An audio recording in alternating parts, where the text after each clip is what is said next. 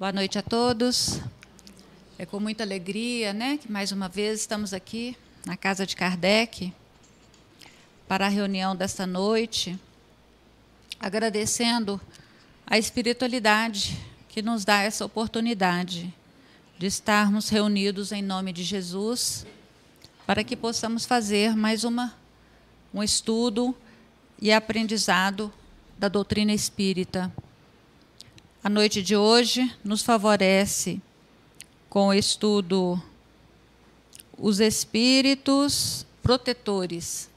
Esse tema nos, sempre nos, está entre nós a todo momento, quando nós precisamos, quando nós lembramos, quando nós é, invocamos aquele amigo protetor que está junto de nós, que a gente necessita né, da sua presença, mas também nas nossas preces, diariamente a gente tem que lembrar dele não só quando a gente precisa. Então, esse tema vai ser um tema muito bom de ser discutido, porque faz bem a todos nós. Quem é que não quer um, um amigo protetor o tempo todo do nosso lado quando a gente está no merecimento? Né? A gente tem que merecer para que ele venha.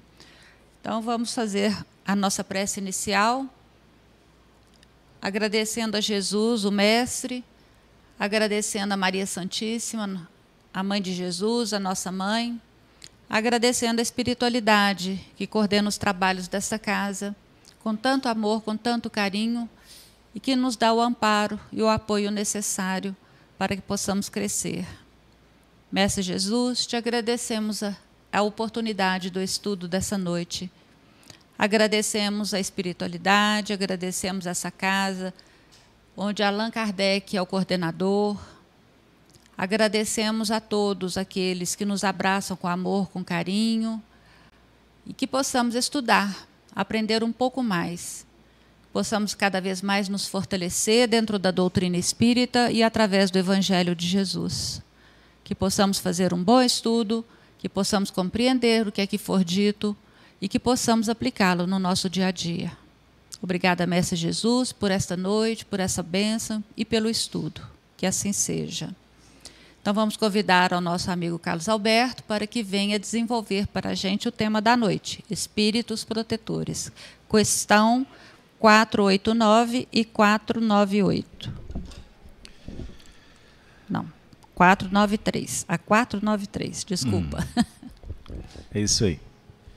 Boa noite para todos. Que Jesus nos abençoe. Sejam bem-vindos à casa de Kardec vocês que estão acompanhando o estudo conosco há tanto tempo.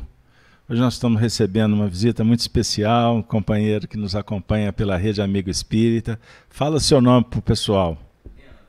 Leandro. Leandro Augusto, não? Leandro Augusto é aqui de Belo Horizonte, está morando no Rio de Janeiro, né, Leandro?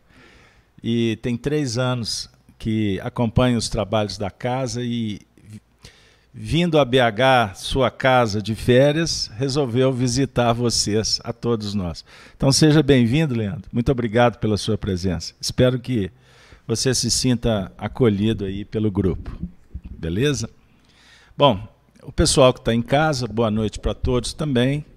É com enorme satisfação que estamos de volta para fazer o estudo das noites de terça-feira, que é o estudo do Livro dos Espíritos que, como sabem, é a obra básica da doutrina espírita. Trabalho que a gente vem realizando aí há tantos anos, né? batendo aí é, uma marca muito expressiva de centenas de vídeos, todos disponibilizados no canal Gênesis e também na rede Amigo Espírita, que aproveitamos para mandar um abraço carinhoso para o nosso amigo José Aparecido Santos, que já esteve aqui conosco, né? O Zé o nosso querido Zé, carinhosamente assim eu trato, que graças a eles, a ele, nós começamos a trabalhar as transmissões da FIAC desde 2010. Então podemos dizer que nós somos pioneiros na, nas transmissões de reuniões espíritas no movimento espírita. E hoje, com muita alegria, a gente vê todo mundo fazendo as lives. Popularizou. Na época que começamos, nossa, que Deus nos acuda, hein? Nossa, mas vocês são vaidosos, vocês são, são ousados. Apareceu de tudo. Mas nós somos devagarzinho, né, Marcão? E devagarzinho a gente foi construindo e hoje está todo mundo fazendo. Então isso é muito importante para o nosso coração, porque é, a gente sente com isso que a família espírita vai ganhando qualidade. É isso aí. Nosso trabalho singelo, é verdade, despretensioso, mas a gente faz com dedicação, priorizando, pois o mundo que vive esse processo de transição para uma nova era que vai ser um mundo muito melhor, é, é, o que todos esperamos e já foi anunciado pelo próprio Jesus. Então a gente vai contribuindo. Devagarzinho a gente chega lá, sem pressa, mas sempre perseverando. Bom, sem delongas, o estudo do Livro dos Espíritos, obra básica da doutrina espírita, Livro editado 18 de abril de 1857, Paris. Ele é dividido em quatro partes. E nós estamos trabalhando especificamente na segunda parte da obra.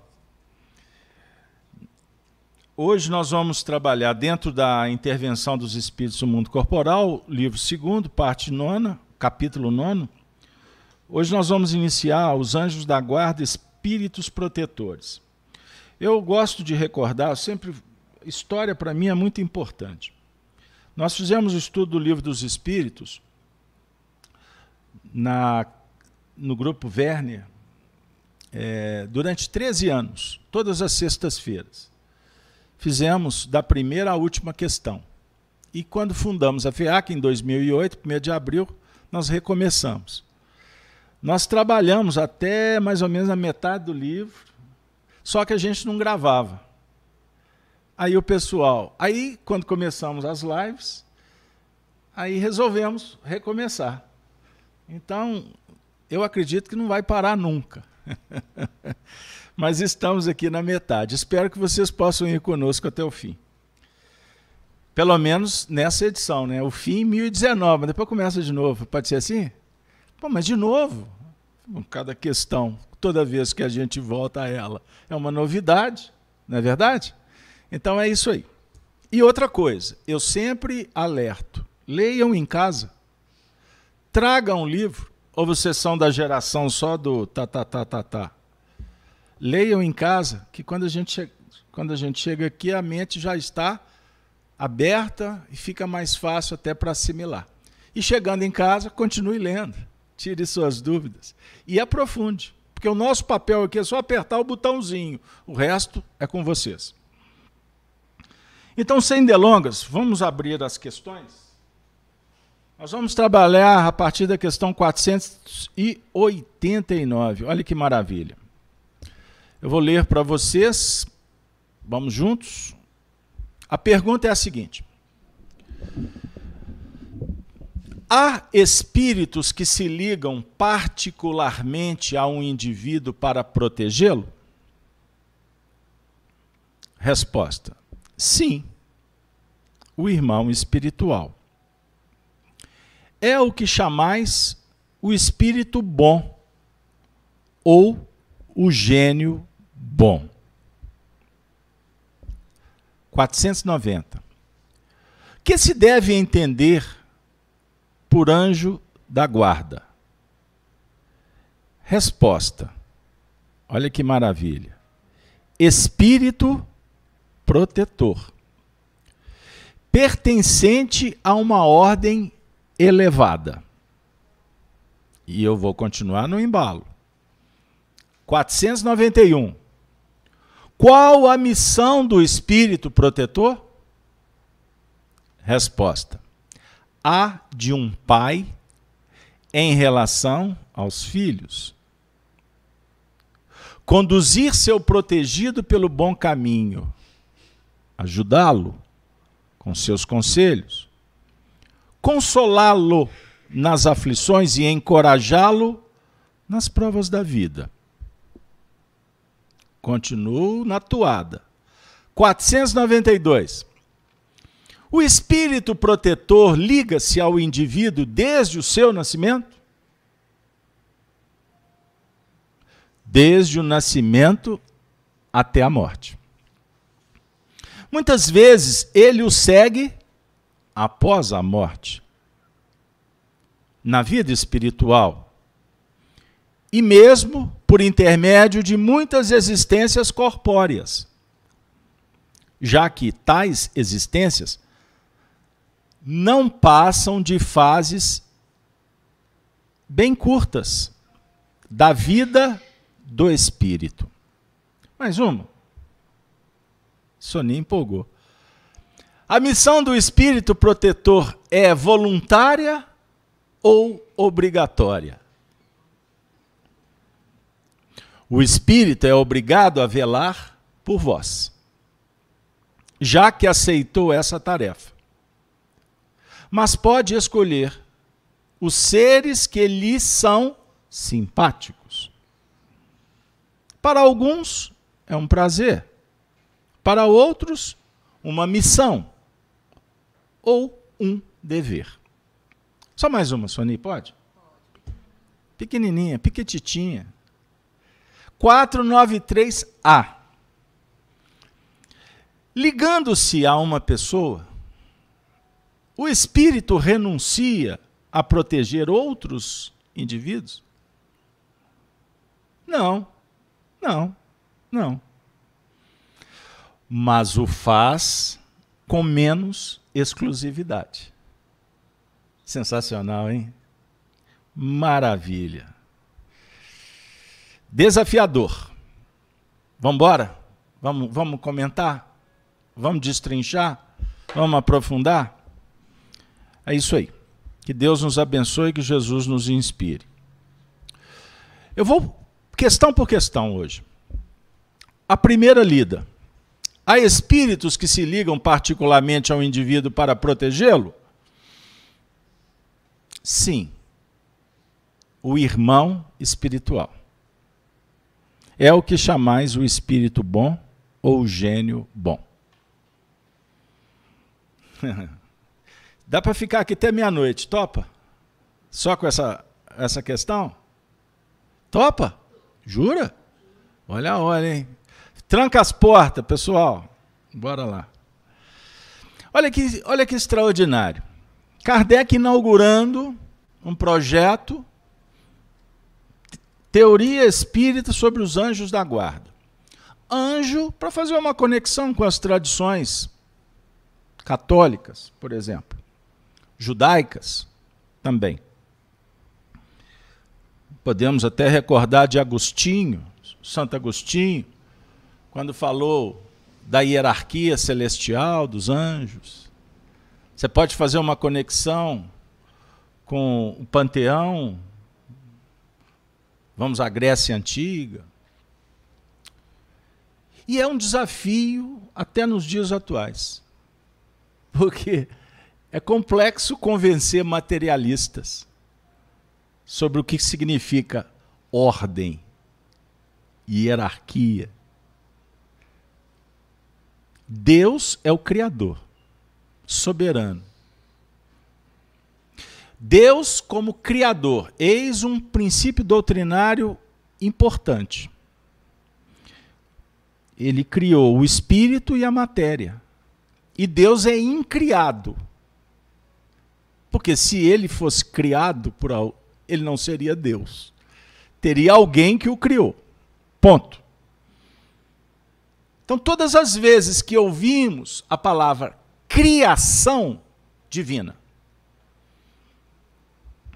os espíritos lidamos com a matéria e vamos nos desenvolvendo nas etapas, na história espiritual. Desde os princípios atômicos, eu vou simplificar, aos projetos no campo mineral, vegetal, animal, hominal, até atingir a angelitude. Então é eis a carreira do espírito. Evolução sempre. Óbvio que nos reinos inferiores somos impactados para evoluir pelas próprias leis da natureza.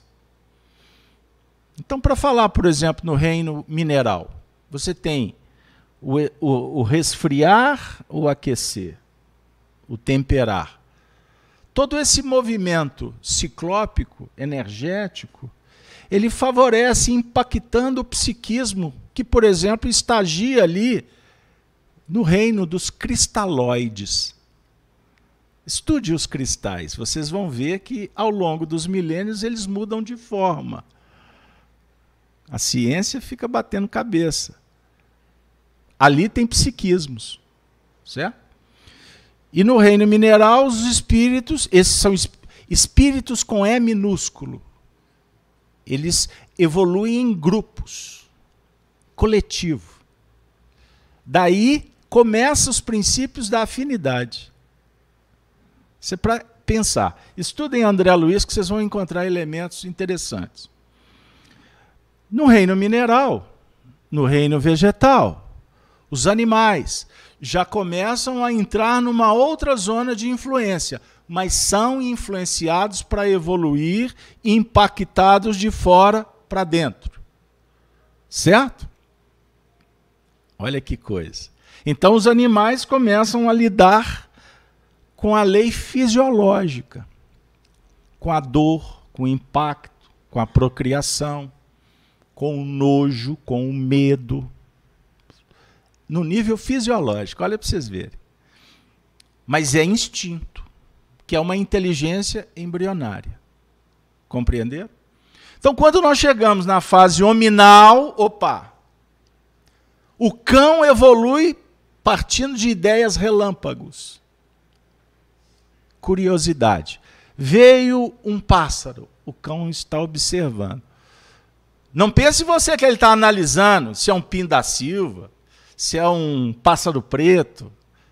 Ele ainda não tem a elaboração para identificar, mas ele já tem princípios na sua intimidade que fazem com que ele estabeleça associações inclusive até para atacar, se proteger, ou indiferente.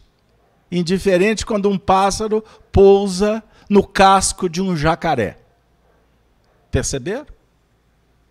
Agora, o homem já elaborando nos planos da curiosidade. Aí ele já estabelece reflexão, a partir da memória, que ele traz de toda essa história pregressa. Então, quando você tiver um ímpeto de voar, cuidado. Porque a gravidade não, pode, vai, não, não vai ajudar, mas você tem experiência. Um dia tu voou. Pegaram aí? Só para brincar com vocês. Por que, que eu estou falando isso? Porque os espíritos que chegam na condição de angelitude, ou espíritos da ordem elevada, porque se são protetores, são espíritos que estão numa condição melhor do que o protegido. É óbvio. Teoricamente, o professor sabe mais do que o aluno. Teoricamente. No mundo de hoje é meio complicado se apostar. Porque costuma o aluno até não ter passeado por tanto recortezinho, mas tem sabedoria que o professor não tem. Mas, vamos lá, sem polemizar. A criança vai galgando os patamares evolutivos até chegar numa condição de ter autonomia, de ter liberdade, de andar, de pedir, de contestar, de criticar, de perguntar. Mas quem é o protetor da criança? O pai. Não é apenas pela sua trajetória física, pelos anos vividos, porque ele é o pai. Porque também o pai tem uma tarefa. Uma tarefa espiritual para com o filho. Aí eu vou começar a apertar o parafuso. Essa parte que não é boa, né? Quando eu começo a usar, como diz o Júlio, né? A para, é, o, o Júlio fala que é furadeira. Aí o povo, não, vamos embora. A parte gostosa é enquanto está no mel, né?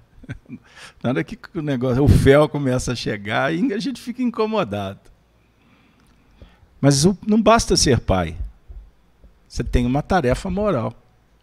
Não basta pôr no mundo. Você tem que criar. Você tem que educar. Você tem que se responsabilizar. Você tem que acompanhar. Você tem que trabalhar a virtude para dar conta. E não ficar cobrando apenas virtude do do infanto, da criança, do rebento, do aprendiz.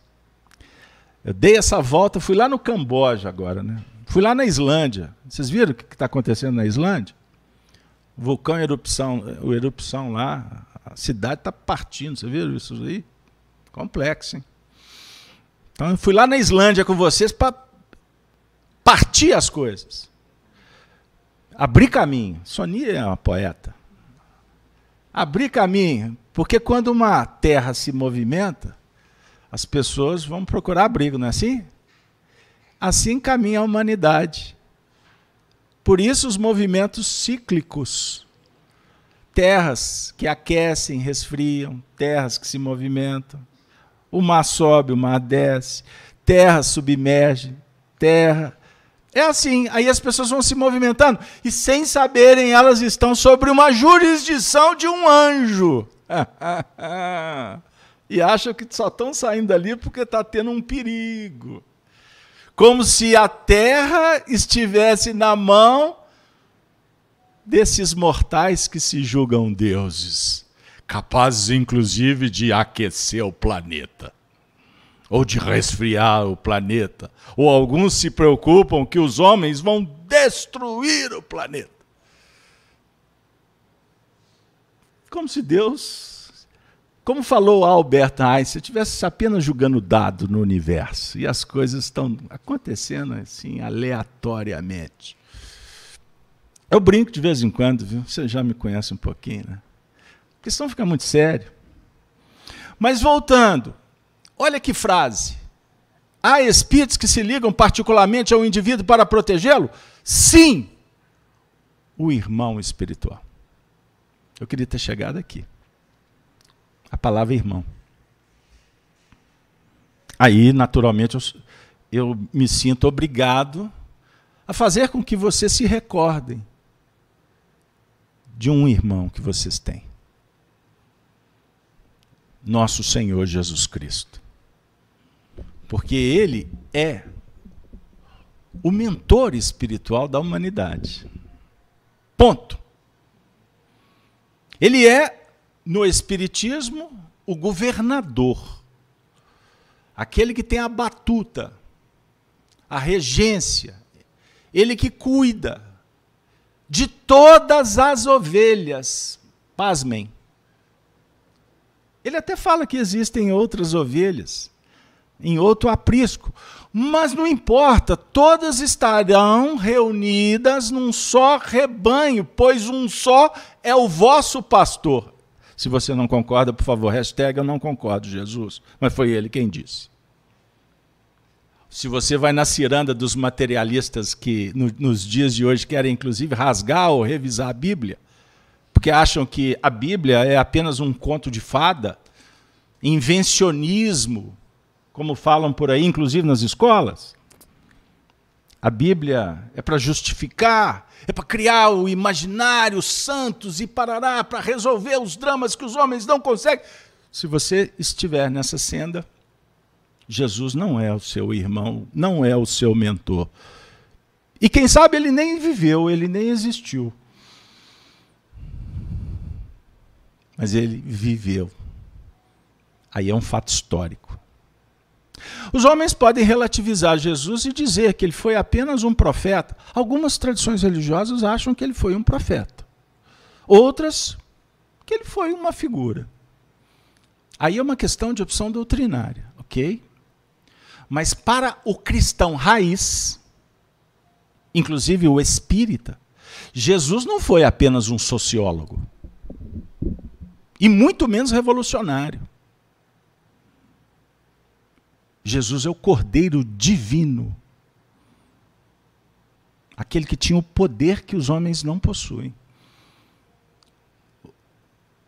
de guiar almas, de transcender a própria ciência de dois mil anos que passou e que ainda não consegue compreender como ele, por exemplo, anulava a gravidade, como é que ele dava visão a cegos, como é que ele ressuscitava os que estavam em processos catalépticos profundos, daquelas mortes aparentes, andava por cima do mar, dominava os ventos, Mas mais do que esses fenômenos, Jesus é a referência moral da humanidade. Porque ele foi aquele que foi capaz de amar na, na condição máxima, que nós ainda temos dificuldade de entender, de tal forma que ele deu a vida. Ele abriu mão de tudo por amor.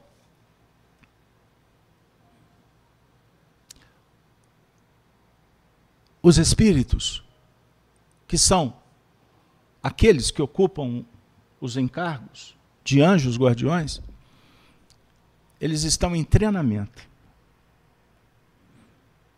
Eles, porque a escola deles é a do Cristo. E todo anjo guardião que cuida de cada um de vocês, eles fazem em nome de Jesus. Ou em nome do amor em nome da virtude, em busca da felicidade. Porque são espíritos bons que operam a virtude e dá aquela ideia de que eles estão cuidando de alguém.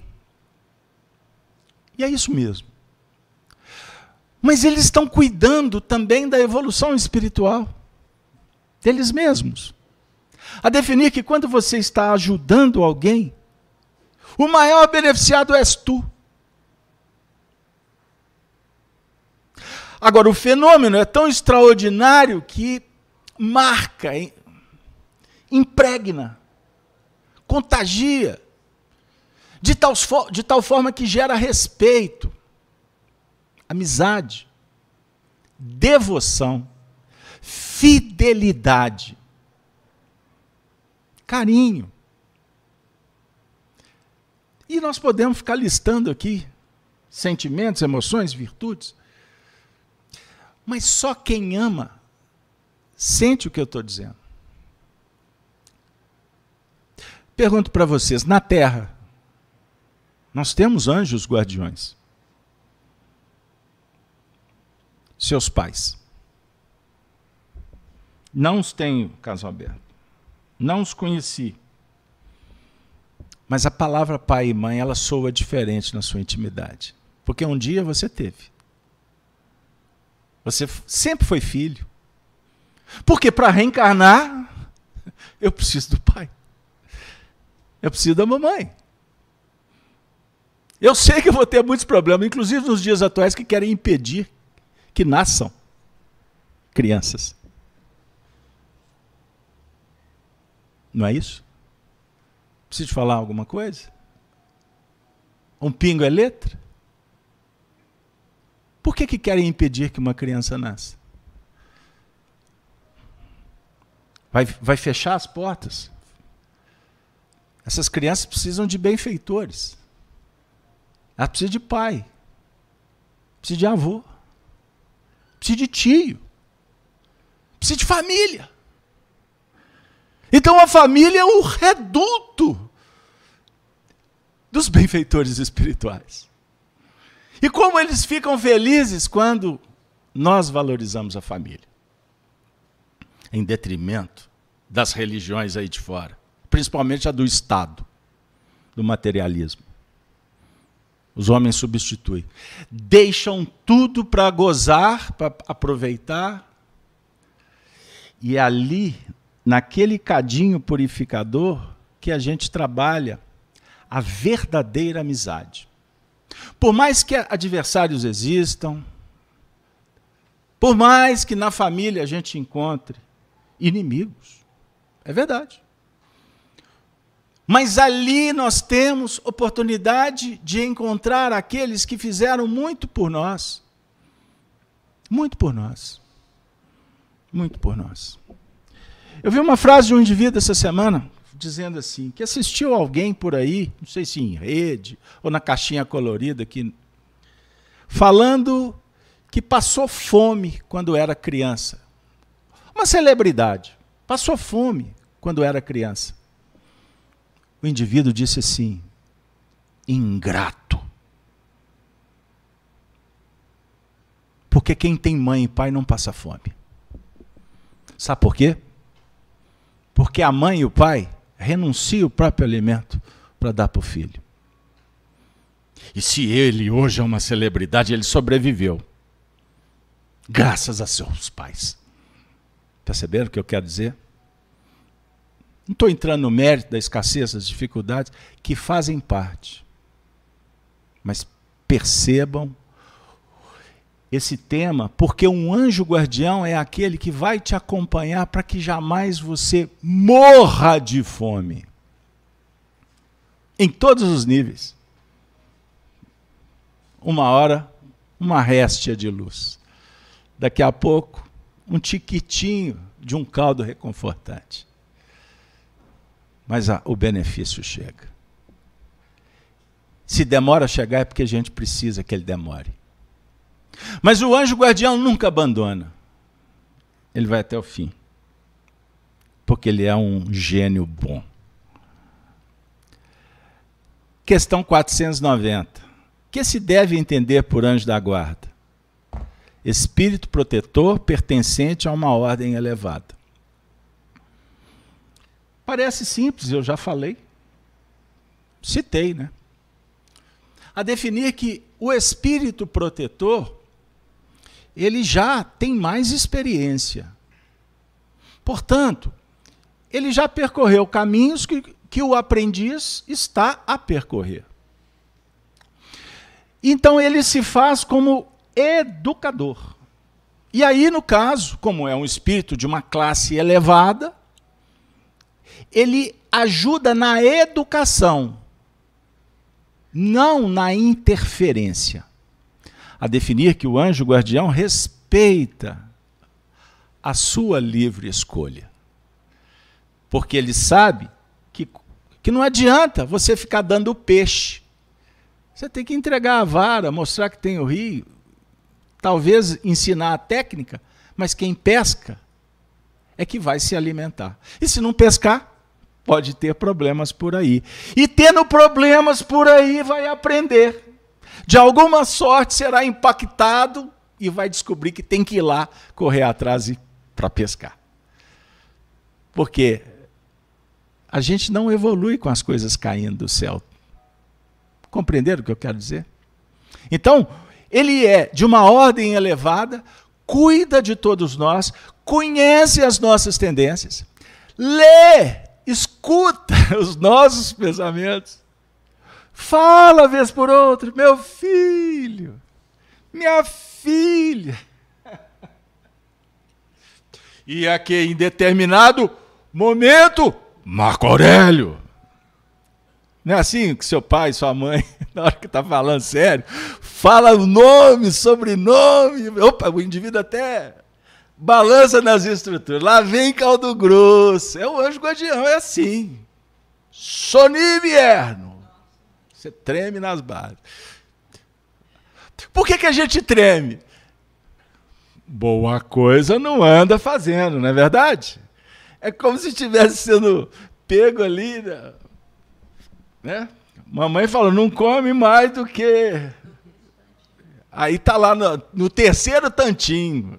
Aí o anjo guardião, Sony, não, não, só mais o. Não, não, tudo bem. A gente, é, a gente brinca, mas tem momentos que é sério. É sério. Todos temos mediunidade, faculdade extrasensorial. Uns mais, outros menos, mas temos sensibilidade. E existem determin... determinados instantes da nossa vida que a gente escuta a própria voz deles. Cuidado! Não vá por aí! Já aconteceu com você? Você tomar até aquele susto. Quem que está falando aqui? Não tem ninguém. Olha até debaixo do armário para ver. São intervenções divinas, feitas por esses que cuidam da gente. Nós vivemos situações complexas com pessoas que estão passando por, por expiações dolorosas. Quantos casos que as pessoas são quase que impedidas para não cometer o ato da covardia moral. Se eu falar, você sabe que agora eu posso até ser censurado. A rede cai. Porque os controladores querem impedir que a gente fale. Covardia moral. O que, que significa isso?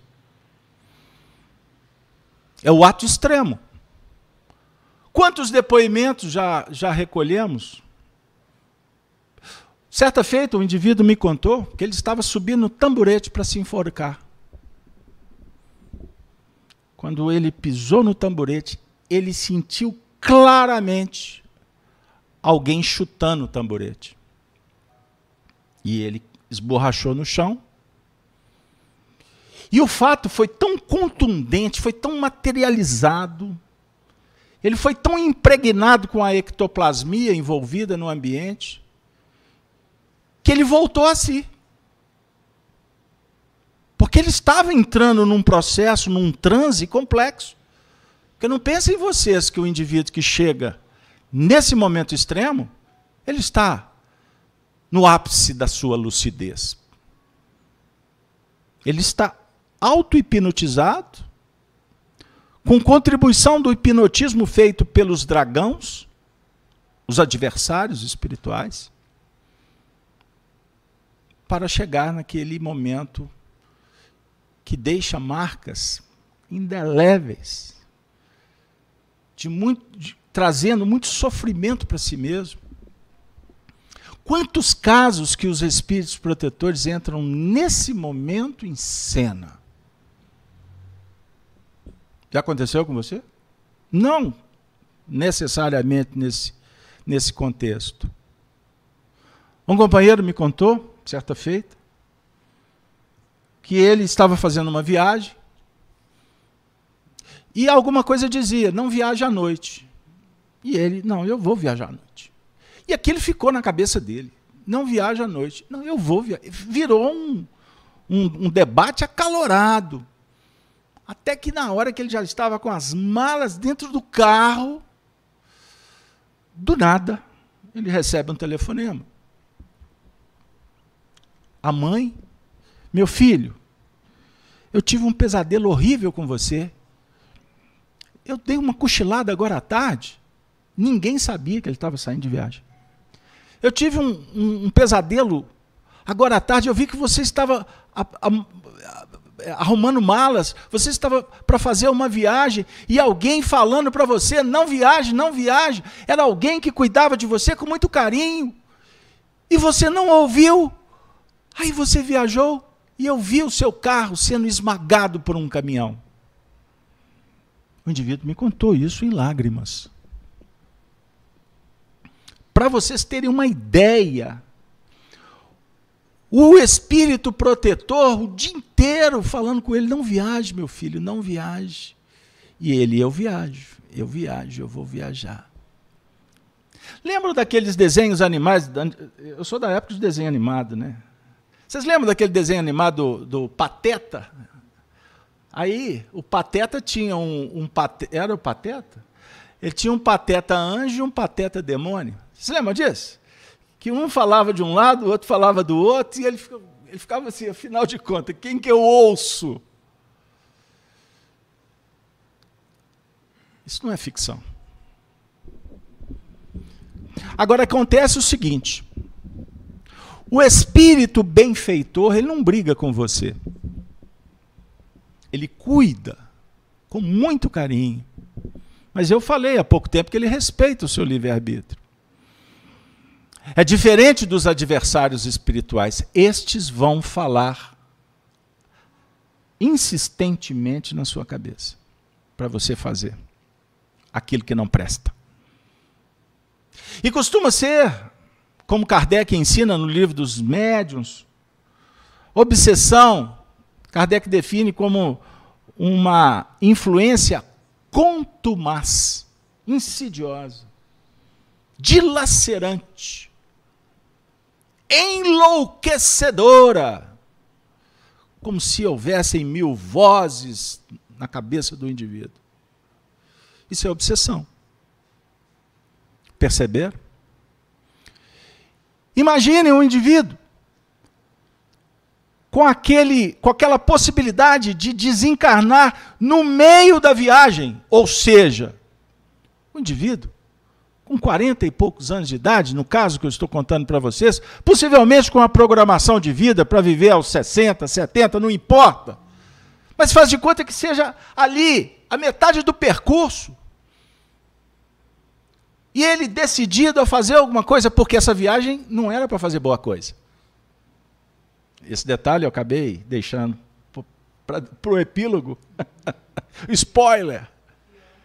O que ele ia fazer não era bom, moralmente. Ele estava se complicando com um grupo de pessoas complicadas por aí. E a voz dizia: Não vai, meu filho. Eu vou. Eu vou. Eu vou.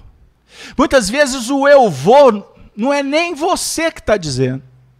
Você se torna simplesmente um médium, uma marionete de forças espirituais das mais pesadas.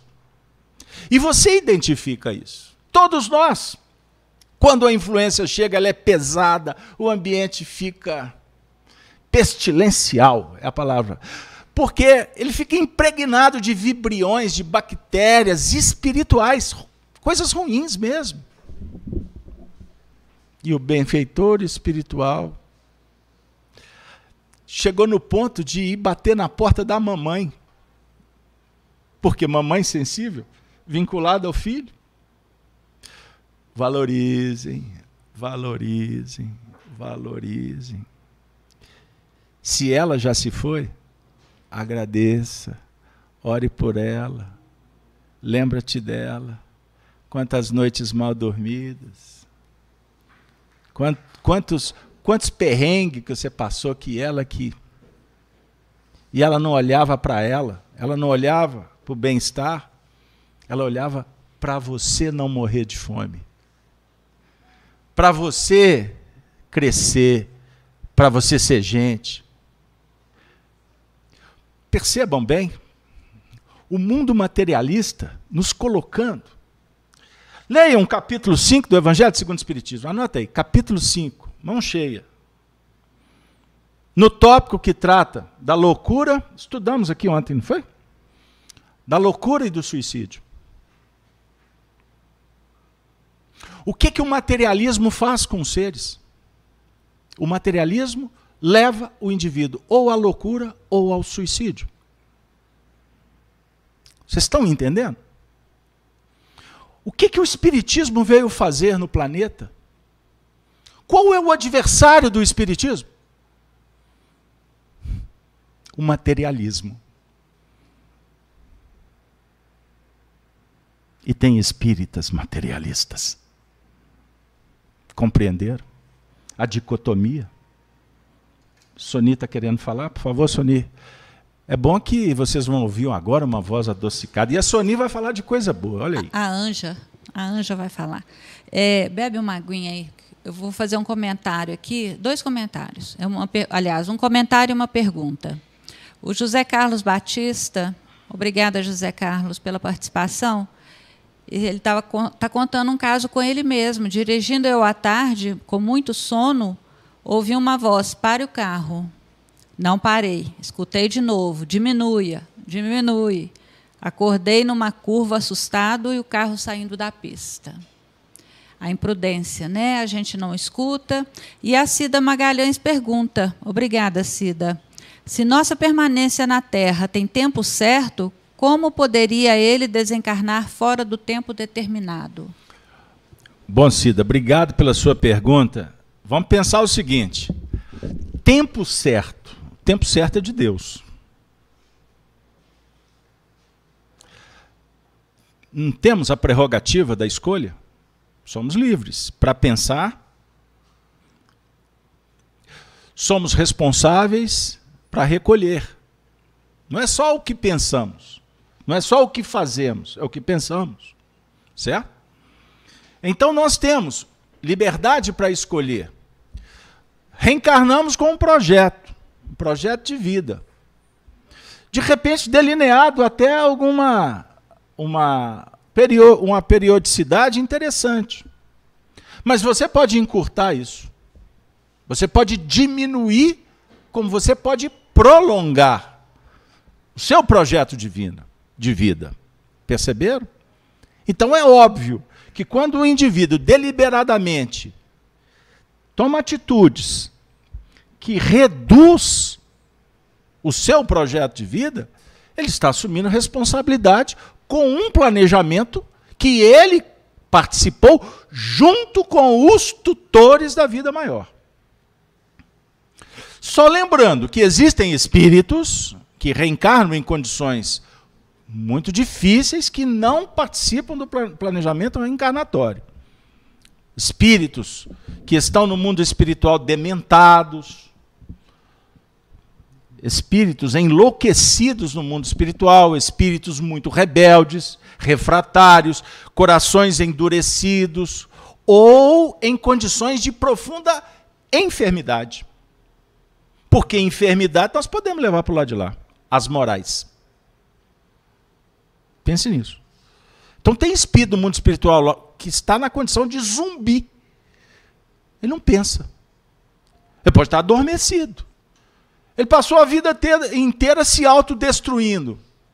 Qual a perspectiva dele chegar no mundo espiritual livre, leve solto?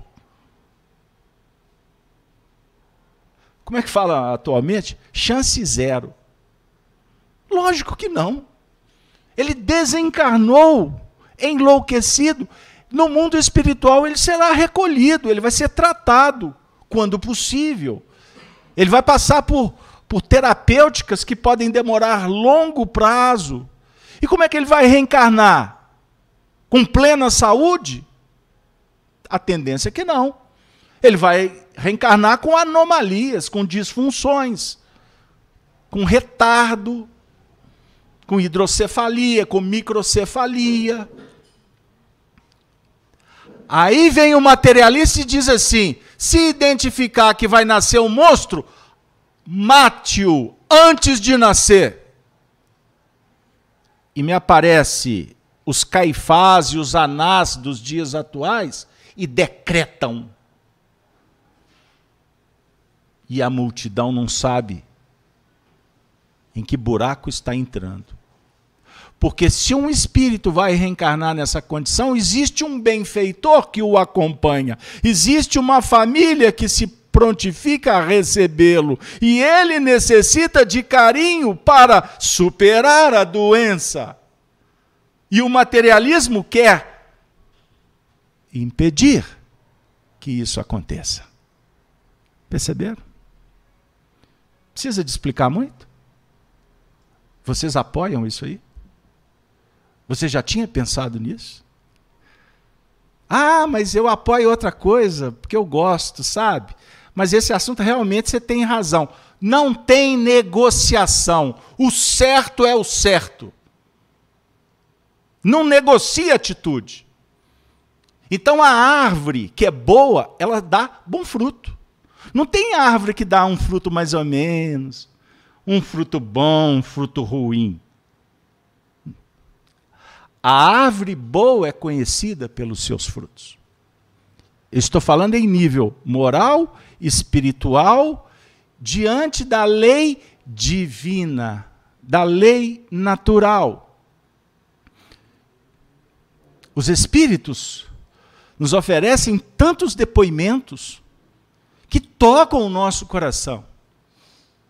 Pergunte um pai que recebeu um filho em condições difíceis, necessidades especiais, como é que esses espíritos revolucionam a vida deles, já que vocês gostam da palavra? A vida toma outro rumo. O amor aparece. Costuma esse que está vindo cheio de problemas ser aquele que vai ser o arrimo da família. Isso é muito comum. Perceberam?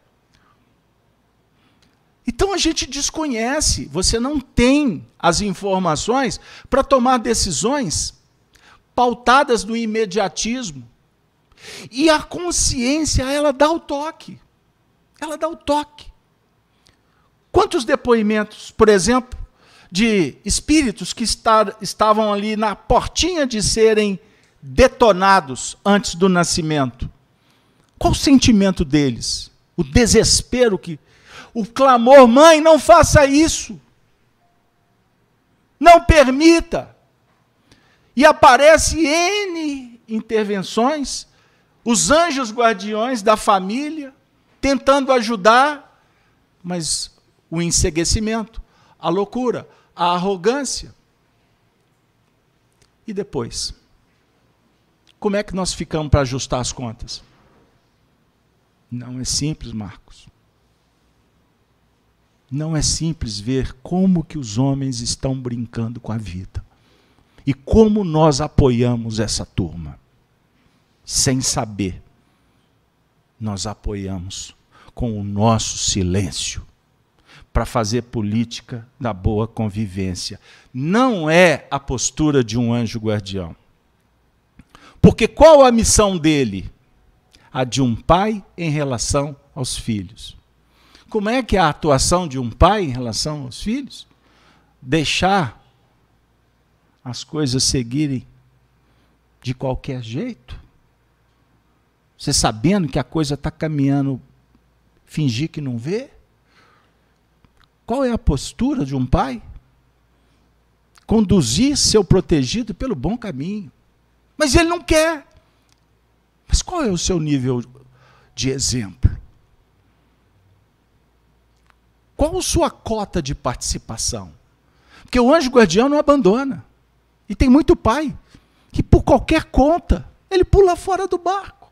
Porque ele prefere viajar com os amigos, ir para o clube, terceirizar, fica o dia inteiro trabalhando fora e no horário de estar com os filhos, vai assistir caixinha colorida. E o garoto, onde ele está? Copitado por uma rede social. Nos games que vão destruindo o cérebro, o sistema nervoso, gerando problemas do quimismo que depois desenvolve síndromes de ansiedade, de depressão, e o pai, ah, tá tudo bem, tem internet, tem joguinho. E eu aqui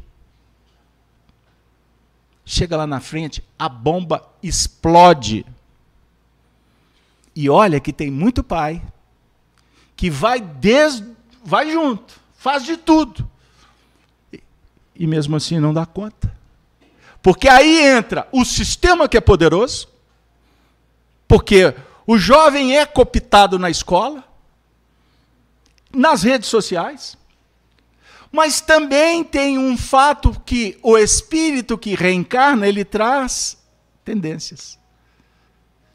Perceberam? Então, por mais que ele tenha ajuda, não tem como controlar, é verdade. Mas toda ajuda diminui o impacto, que poderia ser pior. Então, solução tem. Eu brinquei hoje com um amigo, falei em casa, eu falei assim, ó, solução só não tem para a morte. Aí ele falou assim: Eu sou espírita, então tem. Eu falei: Então tem, pronto. Até para a morte tem solução. Compreendeu? Então, a missão do espírito protetor é de um pai em relação aos filhos, conduzir seu protegido pelo bom caminho, ajudá-lo com seus conselhos, consolá-lo nas aflições e encorajá-lo nas provas da vida. Encorajá-lo nas provas da vida. Sensacional. Sensacional. Aliás, oh, foi bom. Essa noite eu tive um reencontro com um coração muito querido, ele foi meu sogro nessa existência. E no, no mundo espiritual, teve um determinado momento que eu estava fazendo uma tarefa difícil, complexa. Aí, eis que eu, eu tive dúvida. Aí eu senti, ele pôs a mão na minha cabeça, como ele sempre fazia. Ele disse: Não desiste, não, caboclo. Eu falei, é mesmo, bora lá. A vida toda ele sempre falava assim. Todo dia é um dia de luta. Desiste não. Quando você venceu uma batalha, alright. Daqui a pouco chega outra. Bora lá. Agora o indivíduo desiste. Teme. Desanima, relaxa. Entrega os pontos. Como assim? Tu é o espírito imortal. Tem um imortal contigo dizendo assim: Eu venci, agora é contigo. Ele está contigo. Ele faz o que Jesus prometeu. dizendo: Não vos deixarei órfãos. Jesus disse: Estarei convosco até o fim. É o benfeitor espiritual. Ele vai contigo até o fim. Ai, meu Deus do céu. O espírito protetor liga-se ao indivíduo desde o seu nascimento? Olha, veja que pergunta sensacional. Kardec era educador. Desde o nascimento o benfeitor está ali? Sim, desde o nascimento até a morte. E muitas vezes segue-o depois da morte, na vida espiritual. Em muitas existências. Olha o Chico Xavier e o Emmanuel. Quantas reencarnações juntos? Compreenderam? Mas as revelações espirituais, elas vão chegando gradativamente. Nós estamos lendo um material que foi escrito na década de 1850, livro publicado em 1857. Passado algumas décadas, os espíritos continuaram a revelar a história, a verdade do mundo espiritual. Aí nós vamos pular, vou aqui, 40, 80 anos. Na década de 1800, 1940, Chico Xavier vai psicografar os livros com André Luiz. André Luiz, o Espírito Dita. Então você tem lá Nosso Lar, Mensageiros. O terceiro livro, Missionários da Luz. Missionários da Luz. Sonia, anota para você comprar esse livro. Você tem? Então, se você, então leia. Quantas vezes você já leu? Não, missionário. Não, eu estou falando missionário. Duas, Duas só? Meu Deus. Não, a primeira é lida. Nem conta. Porque você já quer logo chegar no final, né? Igual o livro dos Espíritos, indivíduo abre o livro dos Espíritos, a primeira coisa que ele faz é pular o prolegômenos, porque ele não sabe nem o que significa prolegômenos um tratado doutrinário extraordinário, já pula. Já quer logo ir lá na primeira pergunta está cheio de dúvida, né?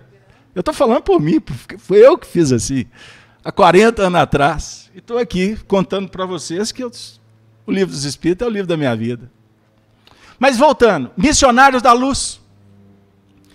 É um tratado no que remonta a um projeto reencarnatório, projeto de vida. Que eu não tenho dúvida que todos que estão aqui participaram, fizeram. Você tem um projeto de vida.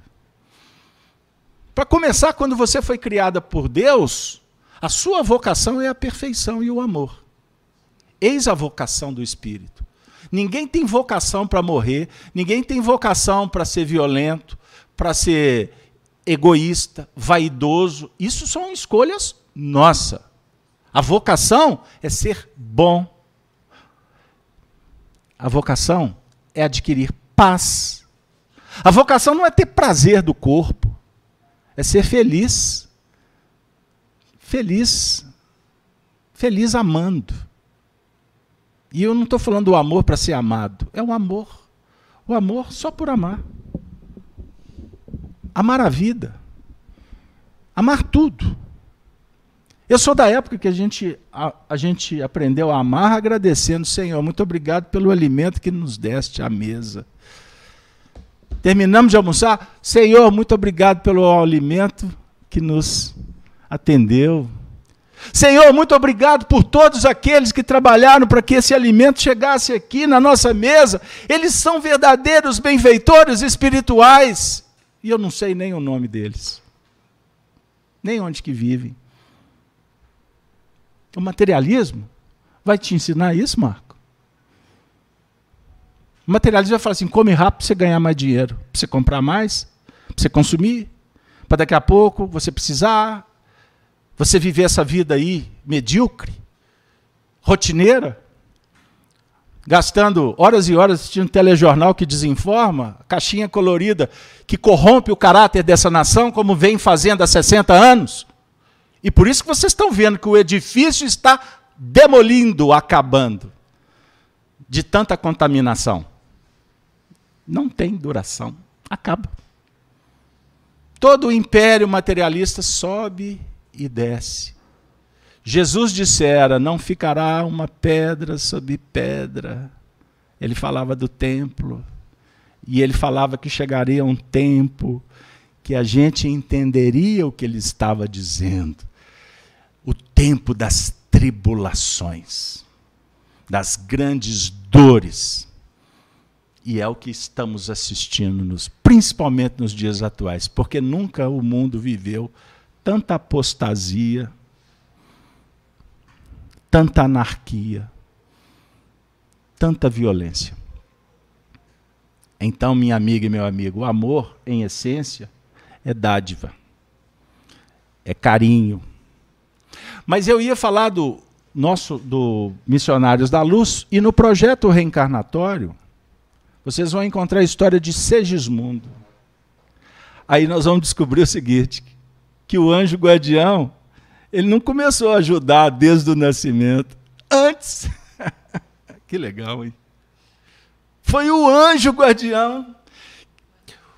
O benfeitor espiritual da família. Ah, eu estava esquecendo. Aí eu perco o emprego desse jeito, né? Daqui a pouco não vai dar para esticar mais, não. Eles vão cortar minha placa. Nesse mundo de tanta demissão, hein? Preparem, vem coisa pior. Preste atenção o mentor da família. Você tem o seu mentor, seu pai tem o mentor dele, mamãe tem a mentora dela, pode ser mentor também.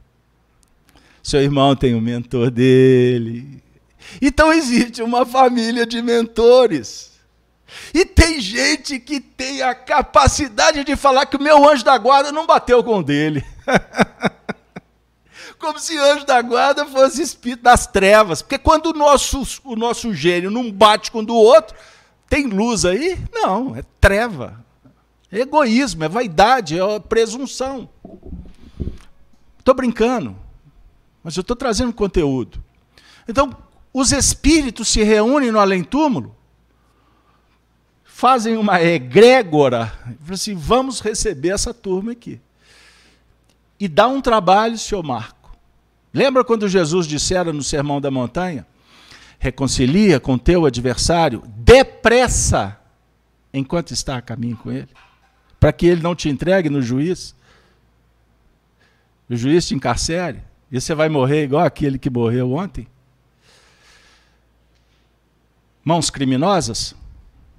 É isso que vai acontecer se você não reconciliar depressa com o teu adversário. Porque reunir dois Imagine, você tem livre-arbítrio. Sua esposa tem o, o livre-arbítrio dela, graças a Deus, né? Faz de conta que vocês dois resolvem. Um vai para uma banda e o outro vai para outra banda. Aí nessa outra banda você vai encontrar com outros que estão naquela banda. E ela vai encontrar com outras que estão em outra banda. E aí a gente vai tecendo um novelo, nós vamos construindo histórias para depois reunir de novo é complicado, porque você está assumindo novas responsabilidades. Perceberam? Então, uma família de quatro. Antigamente eu, eu, eu costumava fazer esses estudos assim, eu esquadrinhava. Costuma para você reunir uma família de quatro demorar mais ou menos 400 anos. Partindo do princípio que cada um vai seguindo o seu roteiro. Para trazer todo mundo de volta, olha é um trabalho danado. Então, observe: quem está do nosso lado hoje é um viajor, que tem as suas preferências, afinidades, que também recebe influências, advertências, que está matriculado em escolas. E demorou muito tempo para a gente estar junto. É o que aconteceu com Segismundo. Então eu dei essa volta toda para dizer o seguinte, que o momento que vivemos ele é único. O seu filho, o seu marido, a sua esposa, seu pai, sua mãe, sua tia, vou até brincar, o vizinho. Se bem que não dá para falar isso nos dias de hoje, não, né, Marcão? o indivíduo mora no prédio, o vizinho dele nem sabe quem é.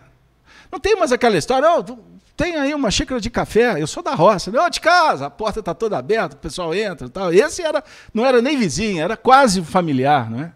Mas esse mundo desse caos urbano que vivemos, né? pessoal do interior, olha, um abraço para vocês. O pessoal lá vive bem. Nós que estamos aqui, está uma luta. Mas você está lá no condomínio, tem 300 pessoas, não conhece ninguém. Só encontra na hora da reunião do, do condomínio para brigar. Né? Mas é na família. Quatro, cinco. Estou sendo bem otimista, né? Aproveita isso. Porque eu quero dizer para vocês, não para entristecer, mas está passando o tempo. Daqui a pouco, cada um vai para o seu lado. Seja porque vai se envolver com a família, seja porque alguém vai ficar pela estrada, alguém vai desencarnar, alguém vai abandonar. Mas recorde do que eu estou dizendo. A gente não pode garantir como é que vai ser o amanhã. Então, viva o hoje, como falam por aí, como se não houvesse o amanhã. Porque a missão do espírito protetor é voluntária. A pergunta foi: é obrigatória? É voluntária? Eles respondem que para eles é obrigatório. Sabe por que é obrigatório? Não é porque Deus constrange, é porque quem ama se obriga. Quem ama fideliza. Quem ama realiza. Quem ama é fiel. Perceba? Então, se tem amor, não tem justificativa para que eles deixem a tarefa. Eles aceitam o dever moral com alegria. Obviamente que tem tarefas que são complexas, eles se preocupam. O benfeitor espiritual costuma sofrer contigo. Ele, ele escuta os seus, as suas lamúrias. Ele acompanha as suas lágrimas. Como ele também se sente feliz com as tuas alegrias. Eles sentem eles sentem felicidade em realizar a tarefa. Custe o que custar. Não foi isso que Jesus fez por nós? Custe o que custar. Ele ama de tal forma que ele não cobra que nós o crucificamos que até hoje nós escolhemos Barrabás. Até hoje a gente lava mãos. Nem aí. E como é que você pode crucificar Jesus? É fazendo tudo diferente do que a gente está refletindo aqui quanto à tarefa do benfeitor espiritual. Quer ser íntegro, quer ser justo, quer ser honesto, quer ser verdadeiro. Fiel a Deus, filho de Deus. Porque você não tem contas para prestar com ninguém, mas com Deus temos. Então importa-te em conversar com Deus e se revelar para Deus. Não fuja de Deus. Confesse os seus erros. Admita. E se prepare, porque Deus não vai te punir, mas Ele vai te dar uma tarefa e o mundo nunca mais será o mesmo. Os espíritos, para encerrar, ligando-se a uma pessoa, o espírito renuncia a proteger outros indivíduos? Não, pelo contrário, a família é universal. O seu mentor espiritual pode ajudar seu filho, pode ajudar, pode ajudar quem ele quiser. Mas há, no Espiritismo a gente aprende que o mentor espiritual tem sim uma tarefa exclusiva conosco. Sony, nós temos tarefas que são exclusivas. Só pertencem a nós mesmos. Pena que de vez em quando a gente quer terceirizar. Mandar que alguém faça. A tarefa é sua. E eu acho que. Eu acho não, eu tenho certeza que todos aqui sabem qual a missão que te pertence. Com Jesus, ele vai lucificar, ele vai clarear, ele vai nos ajudar a lembrar, ou ele vai dizer coisas que ainda a gente não viu. Mas não que ele vai ver para nós, Ele vai dizer assim: olha para lá. Quem sabe está do lado de cá. Mas o movimento de procurar, de ir, de correr atrás, como falam por aí, compete a cada um de nós. A tarefa dos mentores espirituais, portanto, eu acho que ficou cumprida nessa noite. Cumprida demais? Não. Ela foi realizada com muito carinho, com afetividade, com respeito, com lucidez, quem sabe, com verdades. E se a verdade nos incomoda,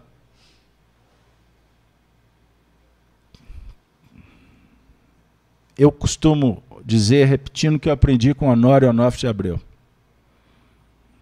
Uma reunião espírita que tem validade é aquela que mexe com a gente, que nos consola,